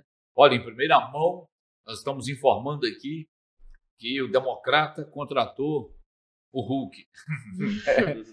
é, Profetizando. Mas, é, quem sabe dar certo. É, então, hoje não tem mais isso. Na hora que eu vou dar uma notícia dessa lá, todo mundo já sabe, todo mundo entre aspas. Uhum. Né? É, porque é, eu posso trazer, então, essa notícia mais recheada, com outro ângulo. Né? É isso, é esse o desafio. Mas né? hoje, na emissora, em, em, vou falar assim, na maioria das instâncias, principalmente em apresentação, precisa ter a formação em jornalismo, não necessariamente. Porque se houver uma necessidade, a questão da contratação, aí cai por terra essa questão. Maiara, é, em 2007, o STF, incrível que pareça, em 2007 eu estava fazendo jornalismo, estava no primeiro período de jornalismo na faculdade. E foi exatamente em 2007 que o STF derrubou a obrigatoriedade do diploma para o exercício da profissão de jornalista no Brasil. Bom, isso é, é muito contra 2007. Cara, isso, eu, eu lembro esse burro. É, isso é muito controverso. É, mas o que, que acontece? As emissoras de, de televisão, por exemplo, as que eu conheço, todas das quais eu tenho notícia, elas não contratam jornalista se não for formado. Se não tiver, se não apresentar o diploma, se não apresentar o certificado. É, é, é automático. Agora, qual que é a possibilidade que abriu a não exigência do diploma? Exatamente é, de, um, de alguém é, que queira fazer algo dentro da área do jornalismo e possa abrir é, e possa atuar nas redes sociais, possa atuar na internet, possa atuar em algum canal, quer dizer. Então essa liberdade foi bacana, né? Entendi. Porque o, os caras pode, é, por exemplo, o, o, o, pode deixar em vários momentos ele tem o teor de um programa jornalístico, né? Embora a proposta não seja limitada a isso, mas tem jornalismo aqui também. Sim. Né? Transita, passa, né? A, mas embora haja um entretenimento, haja a coisa do, do vamos conversar sem roteiro, é maravilhoso, né? Mas tem algo, tem, tem, tem uma essência aqui de jornalismo, claro. né? Se então, fosse jornalismo, a gente não faria isso. De repente, se não, se não é essa decisão de, de STF, não poder, talvez não pudesse a gente poder deixar. Então, quer dizer, é, é, na hora de você, da, da, gente analisar essa situação, tem que levar isso tudo em consideração todo esse movimento que acontece talvez tenha a ver com essa decisão de 2007, né, de, da não obrigatoriedade do, do diploma. Né? É, o que eu penso é o seguinte: é, quando eu estava fazendo faculdade mesmo, é, que eu senti, quando eu fui para lá, eu já, eu já tinha 11 anos de mercado, quando eu me formei, e uma vez me perguntaram: para você faz, fazia falta faculdade? Eu falei assim: olha, cara, eu descobri dentro da faculdade que sim. Por quê? Você até para você filtrar, analisar e pensar se você estava no caminho certo ou não. Porque você estudar teoria da comunicação é interessante, as escolas de comunicação, é, como os cientistas analisam a comunicação, tem, tem, tem todo uma, um conjunto de pessoas que sempre pensam a comunicação, os rumos que a comunicação vai tomar. Análise do discurso é importante você saber, né? Quem está falando o quê, para quem, né? por que, que tal emissora cobre um assunto de um jeito e a outra cobre do outro.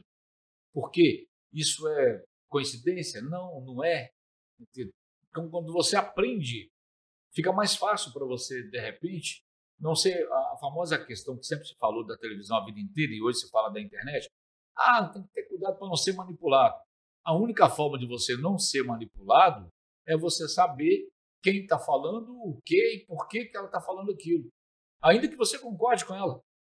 Né? Mas você saber que não, cara, eu estou sabendo de onde está vindo esse discurso, estou sabendo por quê, estou sabendo quem é que está falando, estou sabendo exatamente. Agora, o que, que eu vou fazer com isso? Aí é comigo. Eu, pode ser que eu assine embaixo do que ela está falando, beleza? Pode ser que em outro momento lá, ah, não. Isso aí, eu entendi o motivo, estou sabendo, mas vou, vou analisar melhor. Então, a faculdade, é, para mim, ela trouxe esse, esse, essa instrumentalização né, de você poder ter um, uma chance de enxergar coisas de outro jeito. Né? É por causa que tem um viés técnico, né? Na questão é. do embasamento, da sistematização do, do, do, da profissão ali mesmo. Exatamente. Porque se você não tem isso em currículo, você não tem isso em vivência, em estudo, como é que você vai saber lidar? É, e é legal você ter contato com o código de ética do jornalismo, né? saber até que ponto você pode ir né? com é, a questão de, de dar voz a todo mundo, de ouvir todos os lados, ou de pelo menos garantir que é o espaço para que o outro lado fale. Então isso aí é... Isso já gerou discussão aqui já. É, né? Que é, inclusive com a minha irmã. Uhum. Que ela falou o seguinte. Você já trouxeram a Joana aqui? Ainda não. Mas ainda não. Mas é. Mas é no plano. tentando. Mas é nos planos. Seria é. legal ela com aquela cestinha com a Elisa aqui assim. É.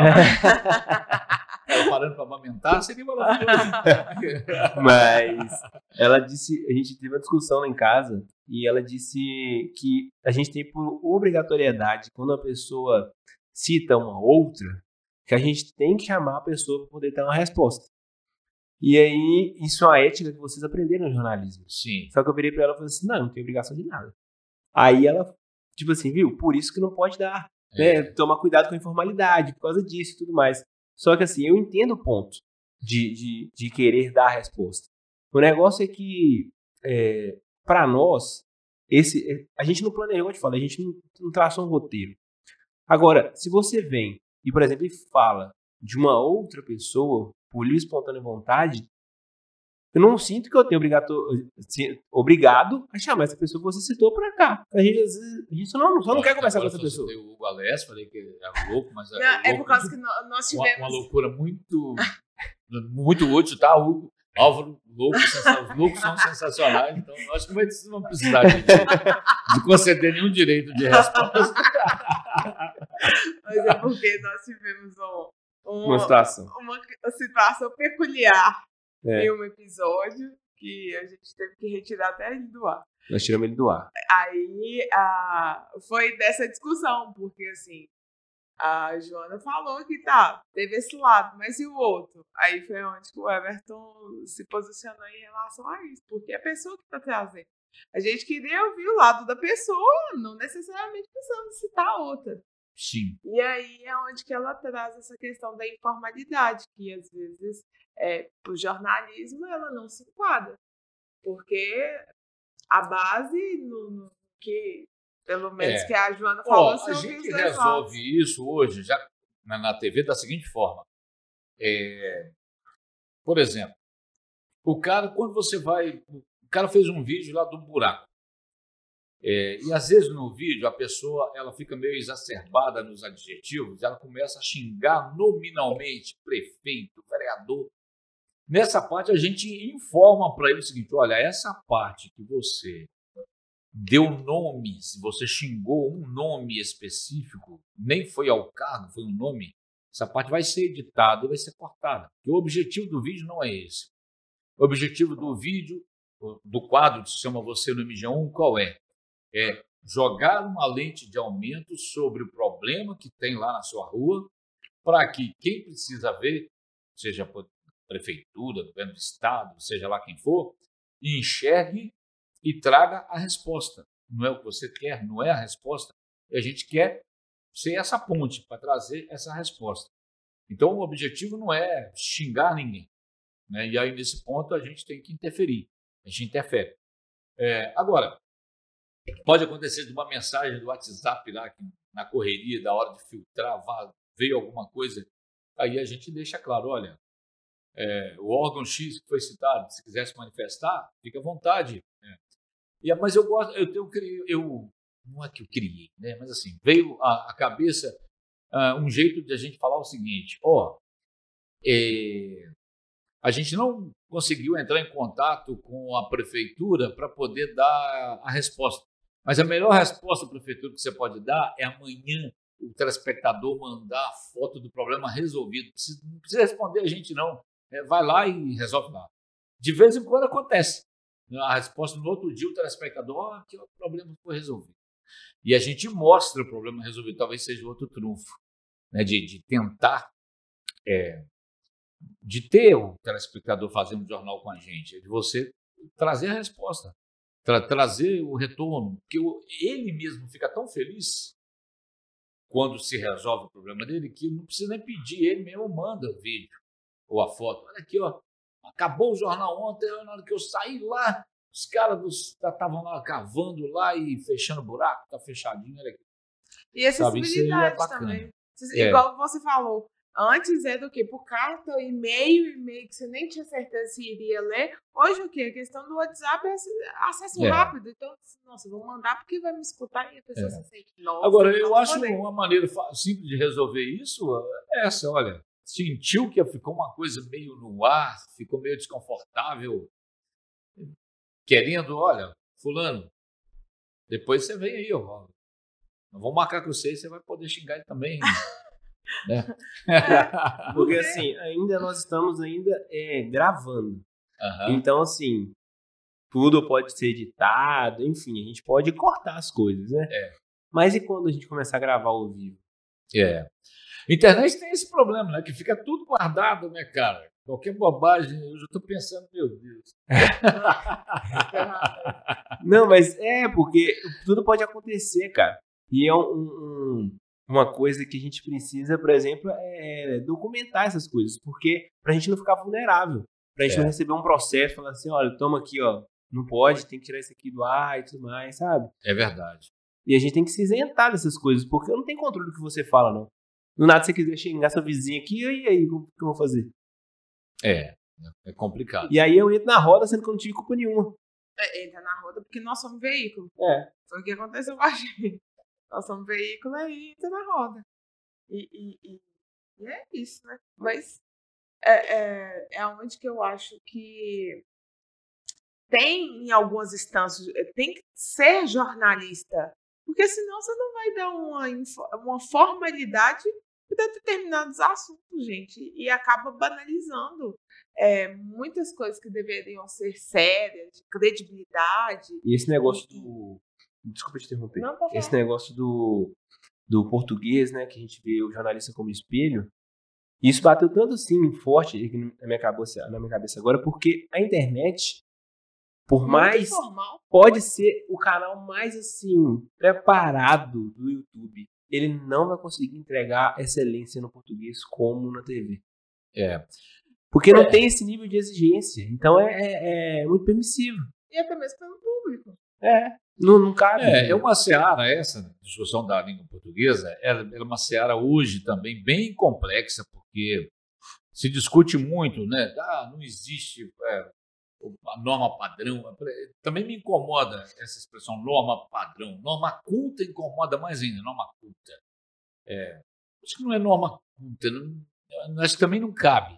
É, ninguém é mais culto porque faz uma concordância verbal correta e o outro não faz. É meio. Parece que, parece que foi uma expressão criada para humilhar, né? Ah, o cara, né, vamos conversar na norma culta, que parece que é uma coisa que foi feita para ninguém entender. Né? Você pega o hino nacional brasileiro, puxa vida, aquilo foi feito para ninguém entender. né? Você começa, ouviram do Ipiranga as margens plácidas de um povo heróico bravo retomando. Qual que é o sujeito dessa frase? Durante muito tempo eu fiquei pensando que o sujeito dessa frase era indeterminado, né? É, depois eu fui descobrir que o sujeito dessa frase é, as, as, margens plásticas, né? ouviram esperando as margens plásticas de um povo heróico. As margens plásticas ouviram as margens do Piranga um brado retumbante. As margens plásticas são o sujeito dessa oração.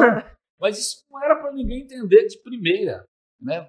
Foi, Não. foi- parece que foi feito de propósito. Né? Parnasianismo lá foi feito de propósito, né? Parece, né?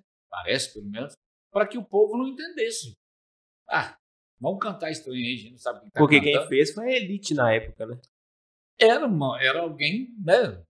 Osório Duque Estrada, né? Não sei mais quem lá, quer dizer, foi, fizeram. É, tudo bem, estava uma época em que a poesia era parnasiana, é, era muita simbologia, tudo bem, era, era talvez fosse a época, talvez dá para a gente absolvê-los disso, não, não tiveram propósito de não deixar o povo entender nada? Pode ser que sim, mas o fato é que depois ninguém também se esforçou para mudar e ficou lá esse negócio. A melodia é até bonita, tem alguma coisa de interessante na melodia do hino nacional, mas a letra foi feita para ninguém entender. Foi pouco mesmo, né? estudado- e Podia pouco- mudar É. letra, né? E pouco estudado na escola também. Porque você, você aprende o quê? Você tem que É decorar isso porque aí. o próprio professor fica desesperado na primeira estrofe, ele vai tentar ensinar para o aluno, ele fala, meu Deus, mas nem eu estou entendendo, como é que eu vou ensinar? Não, e aí vem os, os programas, alguém na, na- no calçadão falando assim, e aí, canta o hino nacional, sabe cantar? Aí vai e fica tirando sarro com os outros. É lógico que não sabe cantar. É, Não, e isso é enfiado, tipo assim, a, a todo É. momento. Porque todos os livros hino, têm o hino hino tinha que ser algo é, que todo. Você pega os hinos dos times de futebol brasileiros, você pega o hino do Atlético, a torcida do Atlético canta o hino não sei quantas vezes no jogo do Mineirão, porque ela gosta de cantar aquele hino, ela sabe, ela entende o que está escrito lá. Sim. A torcida do Cruzeiro também canta, ela entende o que está escrito lá. A torcida do Flamengo canta, porque ela entende lá, uma vez Flamengo, ela sabe, é, é, é acessível, é popular, é, é uma linguagem feita para ser cantada por todo mundo mesmo. É, é por isso que o futebol é popular. Estamos né? falando de algo que é o futebol. É, embora os estádios padrão FIFA aí tenham afastado o povo, né? O povo mesmo hoje está sumido. Tem um, tem um certo perfil de torcedor que você não vê mais nas imagens da televisão. Verdade. Né? Aquele brasileiro que guardava cinco reais para ir no estádio, ele não adianta ele guardar cinco reais mais, que ele não vai entrar com cinco reais. É, então tá, já vê uma, um outro perfil, né? uma outra- outra característica de. Então o Brasil tem esse ranço elitista e outra e acho que outro outra outra bandeira que o jornalista para mim eu acho que a gente tem que carregar é essa quando você fala quando você propõe uma linguagem mais informal tem que passar por aí olha eu preciso que as pessoas entendam o que eu estou falando né e ao mesmo tempo eu não quero vulgarizar a língua portuguesa mas eu também não posso usar uma linguagem que ninguém entenda, né? É, é, é essa camadinha que eu falo toda hora, né? Esse, é o, esse é que é o desafio hum, que dá tesão de trabalhar. Você chegar na redação. O prazer de você lapidar um texto é esse. Peraí, tá, tá, tá, tá bonito, tá bacana, mas não tá chato, não, não tá técnico demais, não. Vamos, vamos, vamos mudar essa palavra aqui e tal, né? Eu costumo dizer ao pessoal, olha, aqui as você chega no bar falando que, que ó, é, aqui faleceu o meu vizinho. Não, você fala que seu vizinho morreu. Ninguém falece. Ninguém efetua disparos. As pessoas dão tiro, infelizmente. Igual a dublagem de filmes dos anos 90, É. né? Os tiras estão chegando. Os É. Então, quer dizer, tem toda uma linguagem policial, por exemplo, se, jornal, se você for levá-la para o jornalismo, ninguém vai entender nada, né? O Amásio estava homiciado. Mas O que é isso? Né? O companheiro estava escondido, pronto. O homem o homem estava escondido lá, o namorado dela estava escondido. O Amásio estava homiciado, não dá, né? Esse, esse negócio do texto que você falou, cara, eu entendo perfeitamente. Igual eu tô te falando, tô trabalhando com textos agora persuasivos, né? Então, assim, às vezes você pega uma ideia, aí tá ali, uma linha com, sei lá, nove palavras. É. E aí você, lê, relê aquela mesma frase e fala assim, cara, eu acho que dá pra simplificar mais, eu acho que dá pra ficar mais claro, e você fica reduzindo, É. reduzindo, e vem, testa e tal. Nossa, cara, é... O, o que eu acho que o jornalismo pode contribuir, quando eu falo de vez em quando a gente jogar uma coisinha ou outra assim para provocar, é quando você pega, por exemplo, lá do Fernando Pessoa, né? Na, que é, é, navegar é preciso, viver não é preciso. Se você tem condição de, numa matéria jornalística ou numa entrevista, você tentar debulhar um pouco essa frase, esses versos, eu acho que aí você tenta, você pode pegar um, você pode acessar um público que de repente nunca tinha prestado atenção nisso e falar, cara, essa língua portuguesa é. Sabe, se você conseguir instigar, essa palavra que eu estava procurando, eu acho que também, eu pego para mim, pelo menos, a missão de instigar de vez em quando, não com o difícil, mas com o que provoca. A palavra é essa, provocar, instigar. Então você pega lá, Fernando Pessoa ele fala, navegar é preciso, viver não é preciso. Quando você vê essa frase assim, de supetão, fala, ah, esses poetas não falam nada com nada, né? Navegar é preciso, como assim viver não é preciso? Mas eu acho que, de repente, aí você vai para a interpretação do texto, você, pô, o cara, o que ele quis dizer? Ele quis dizer, de repente, num primeiro momento, que navegar é preciso, ou seja, navegar, trabalhar, correr atrás, encarar o mar, ter coragem, isso é preciso. Agora, viver aquela vidinha mais ou menos, aquela vidinha de sobrevivência, essa vidinha não é preciso. Se você não navega, hum, eu acho que essa, essa é a primeira interpretação. Mas tem outra, cara, que essa eu acho sensacional. Essa é para essa dá vontade de você tomar uma garrafa de vinho inteira pensando nessa em outra interpretação, que quando ele vira e fala, é, navegar é preciso, é exato, é preciso no sentido de sinônimo de coisa uhum. exata. Viver não é preciso, viver não é, é ciência exata, viver não é preciso. É uma... Essa interpretação é, é cabeça. maravilhosa. Essa interpretação é para você ficar a noite inteira bebendo vinho, gente. É. Eu, eu concordo. Né? Então, eu acho que é essa parte que o jornalismo não conseguiu acessar e que me deixa frustrado.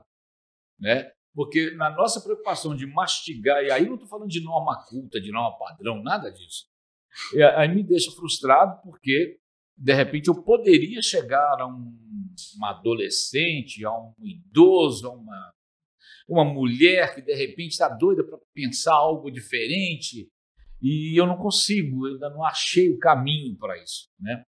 Eu, eu acho que tudo bem, existem programas segmentados que vão para o lado da literatura e tal, mas o desafio é sair do segmentado e levar isso para um jornal é, é, de Red News. E é aí que a internet aí entra no seu favor. Exatamente. Porque né? quando, tem como você direcionar a sua linguagem exatamente para o público que você quer. E aí você pode. Exatamente. Você pode extrapolar. Aí, você, aí a internet é nada de braçada, sem é. dúvida nenhuma. Né? Porque aí eu posso conversar bem coloquial, porque eu quero atingir um, um atleta de esportes radicais. Eu é. quero conversar com a doninha de casa que aprendeu receita eu, nova. Agora há pouco eu deixei escapar um, um palavrão. Eu me lembrei do Clóvis de Barros Filho, que é outro que eu só conheço por causa da internet. Uhum. Né? Professor de filosofia, um filósofo maravilhoso é. da USP. O Clóvis de Barros Filho, ele não consegue, ele, ele fala palavrão o tempo todo. Sim. Ah, ah, e, ele, e ele fica, ele vibra tanto com a filosofia que ele parece um pregador, ele parece um, um pastor ou um padre muito exaltado. Ele começa a falar de Nietzsche, ele começa a se exaltar, porque o Nietzsche. Eu acho maravilhoso isso. E ele tem essa entonação na voz é, dele. E ele fala que todas as palestras dele têm tem palavrões. Ele diz que alguém foi contratá-lo uma vez, queria fazer uma palestra para os idosos e tal. Aí que alguém virou e falou assim: olha, você não pode falar palavrão para as idosas e tal. Aí disse que alguém ouviu essa conversa e que ligou para ele e falou: olha, pelo amor de Deus, as idosas só vão lá por causa do palavrão. Se você for lá querendo é porque eu tenho que respeitar que elas são idosas, não vai ter graça nenhuma. Elas não, elas não querem esse Clóvis de Barros, elas querem o Clóvis de Barros Filho que elas veem no YouTube falando palavrão. Se você for lá sem falar palavrão, vai ser um fracasso. Por favor, vá lá do jeito que você vai aqui. Então, é, é, é são coisas assim que fazem a gente pensar, né? É, de como o, o que, que é a comunicação. Né? É muito complexo. Não dá para você ter uma, uma regra e falar é isso e é, é, tem uma outra pessoa que eu vou citar aqui agora que talvez vocês já conheçam também que eu, eu conheci alguns, ah, alguns durante a pandemia Rita Von Hunt Não. que é uma professora de língua inglesa é, E ela faz vídeos é, montada como drag queen. Então, já, ela já chega quebrando tudo, né? quebrando todos os paradigmas. Né? E, e ela, ela já, em alguns programas, já debateu muito essa questão linguística. É, né, de, ela tem pavor desse negócio de norma culta, norma padrão.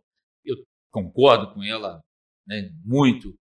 É, mas é sempre na profissão de jornalista vai ter sempre essa, essa, esse duelo na cabeça, né? Até onde eu posso ir, como é que eu posso falar, é, vou, vou instigar ou não vou, ou, ou tentar instigar eu vou tentar incompreensível, vai ficar incompreensível a mensagem.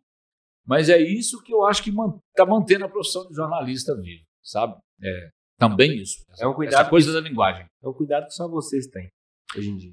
É, não sei. É. A gente tem que ter, né? Tá na, tá na nossa essência. Quando né? tem, é só vocês que têm. Tá na nossa essência, né?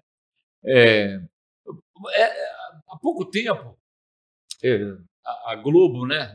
Não somente a Globo, mas os manuais de televisão criaram uma regra, até para evitar processos e também para ficar uma coisa mais justa, o uso da palavra suspeito.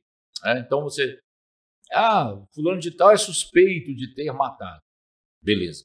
Só que isso gerou uma confusão tão grande na cabeça dos repórteres que a gente acaba falando, às vezes, coisas ridículas, do tipo: é, segundo a polícia, o suspeito chegou de bicicleta e atirou. Puxa, então, não, cara, quem chegou de bicicleta e atirou não foi um suspeito, foi um assassino. exatamente. Eu nem sei o nome dele, por que, que eu vou chamá-lo de suspeito? Né? Então, isso, isso, isso, é, isso faz parte dos nossos debates. No nosso café da manhã lá na TV, a gente discute isso. A gente é. debate isso. Então, é o tempo todo né, discutindo linguagem. Como vamos acessar o nosso público e como vamos fazer a coisa, porque a gente quer acertar. É, acertar não no sentido de fazer certinho, acertar no sentido de é, ser plenamente compreensível, de acessar o que a gente precisa acessar de transmitir o que a gente precisa transmitir, sem desrespeitar ninguém, sem, sem propagar preconceitos, sem reforçar estigmas. A TV, a TV conquistou algo que eu considero muito importante, que foi a quebra de, do paradigma do padrão estético, do padrão estético visual. Quando eu comecei em televisão, você não via cabelos afro na televisão.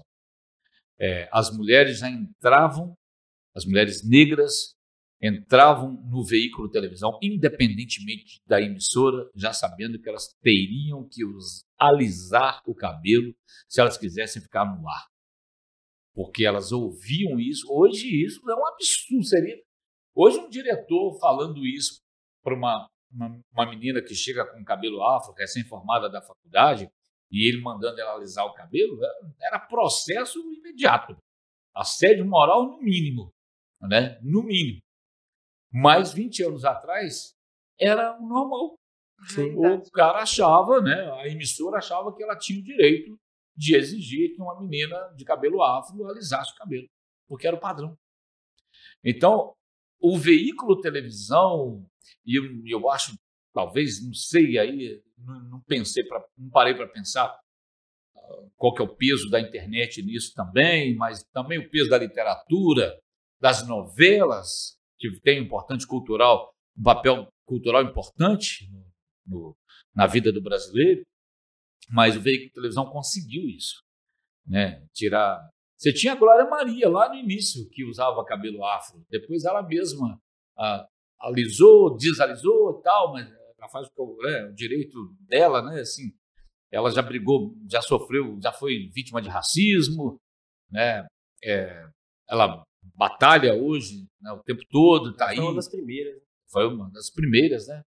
E mas você não via sem ser a Glória Maria, todas as outras. Aliás, você via poucas mulheres negras no vídeo, né? Pouquíssimas. E felizmente a gente está vendo hoje é, essa mudança de você os negros, as negras, como tem que ser, né, gente? Como tem que ser. É, eu acho até um absurdo a gente estar tá comemorando isso, mas tem que comemorar também para reforçar que não era assim. Né? e, e que é possível mudar, para deixar claro que é possível mudar. Todo, né, quem está assistindo a gente agora aí, né, que, tá, que acha que ah, não tem espaço para mim porque eu sou assim, insensado, cara, tem. Né, Poxa, vocês tem, que ter. Tem, tem que comemorar o William Bonner tá usando barba. Vocês não é, rapaz? Pois é, eu de vez em quando a minha cresce um pouquinho e tal, deixa para ver o que, que vai dar. Aí depois alguém. Né? Porque parece bobeira. Para quem não é, eu falo assim, é. não é bobeira. É, Exatamente. quer dizer que quando ele está usando isso, cara, está dando uma liberdade para quem está informando, você deixa mais próximo do público. Enfim, é. É, é, é a, a, linguagem não verbal é muito mais importante do que a verbal. Então, se, se há uma coisa que me orgulha na televisão brasileira aí das últimas décadas, foi essa quebra de paradigma de, do padrão estético visual. Isso, para mim, foi uma, uma, Parece, como você falou, parece uma coisa simples, parece uma coisa besta, mas para mim foi uma conquista gigantesca você ver isso. Né? E, e ver as crianças se vendo representadas, representatividade né, é a palavra, e vendo as crianças, é, as menininhas querendo deixar o cabelo afro também e tal. Igual da Maju. Igual da Maju, né? É, igual da Luana Nunes, que trabalhou com a gente, igual da Lorena, que está lá comigo. Agora dizer, eu conheci. É, o Tomás Albano, que passou lá por nós. Quer dizer, é, é, isso é muito bom. Né? Eu acho que isso é, não tem preço, essa, essa conquista. E agora a, a luta agora é manter isso, né? E eu acho que é, que é para manter, não tem volta, né? É o Einstein que falou, né? Uma cabeça, uma cabeça aberta por uma ideia jamais volta ao tamanho normal. Né? Não sei se foi ele que falou, não, mas tem essa frase mesmo. É, tem. A internet tem disso também. Né? Lembra da Clarice Lispector? É. Todas as frases do.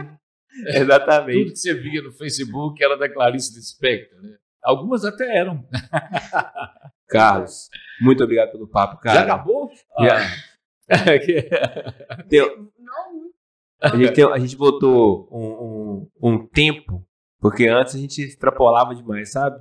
E a gente entende que às vezes o convidado. Muito, Não, mas é para falar mesmo. O é. objetivo aqui é para falar, dividir experiências mesmo. Aquele tempo que tá ali no cronômetro? É, exatamente. Ah, tá Achou? Eu tinha falado mais. Você achou? a gente colocou porque até mesmo. A gente se perde. É. A gente se perde. Então já aconteceu da gente chegar duas horas. Vocês não têm as vozes do além, né? Lá na, na TV a gente é. brinca é. com o editor que está no ponto, são as vozes do além, né? Que fica falando assim com a gente. É, a Kate Slane, né? A Kate é uma que fica lá com a gente. 30 segundos. 30 segundos! Cala a boca, 30 segundos, tá acabando! pois é. E porque na TV, se você, não, se você estourar o tempo, tá vai bom. entrar um jornal, outro, vai já entrar um Globo Esporte em cima. É. Então não, não, tem essa chance. Aqui não. Ou então vai finalizar o jornal e já vai cortar já um pouquinho do Globo Esporte. É, por aí. É esse caso. Onde é, onde é que as pessoas podem te encontrar fora na apresentação da Inter, do Jornal da InterTV? Em algum boteco. É. Só de sexta, sexta sabe. É, no, nas redes sociais, é, Instagram, que é fácil achar Carlos.albuquerque. Simples, né? Lá, simples. É, no Facebook também, Carlos, digitou Carlos Albuquerque acha. E é isso. Ou é na isso. rua, por aí afora. É. Uma pessoa pouco conhecida. Pouco conhecida. Na rua, por aí afora. É, supermercado. É. Fala a placa do seu carro aí. Ó. Eu não, te, não, tenho carro, não sei dirigir, não vou aprender, não quero aprender. Ah, é? é, isso mesmo, quero não. E pronto. Vivi 54 anos sem precisar dirigir, tá bom demais. Não, eu concordo. Isso até, até, até ainda hoje. mais hoje. É, ainda mais hoje, que é tão fácil. É. A, a minha filha já tem carteira, né? Tem 22 anos. Mas eu não. Quero mexer não. Mas é isso, cara. Muito obrigado, cara, pelo tempo. Muito obrigado tá bom? mesmo. Desculpa as remar remarcações, mas acontece. Não, mas eu, eu, também já influenciei nas remarcações. É. mas acontece. Cara, muito obrigado mesmo pelo, pelo tempo. Que agradeço. Tá bom? Mais. E é isso. Até a próxima. Até a próxima. Gente, Valeu. vocês que ficaram até aqui, se inscrevam no canal, compartilhem esse episódio. Ó, oh, presença de peso aqui. Deixa o um like aí, gente. Pelo amor de Deus. Fala lá se eu falei muita bobagem. Pode falar. É? Não, pode xingar. Aqui não, tem, aqui, aqui não tem pontos de audiência, não, mas a gente precisa do seu like. Viu, tá? É, nosso ponto de audiência é, o like. Se você dá like, quer dizer que a gente entendeu que você gostou do conteúdo, né? E é isso, gente. Muito obrigado por ter ficado até aqui. Até o próximo episódio. Um grande abraço, fique com Deus e tchau, tchau. tchau.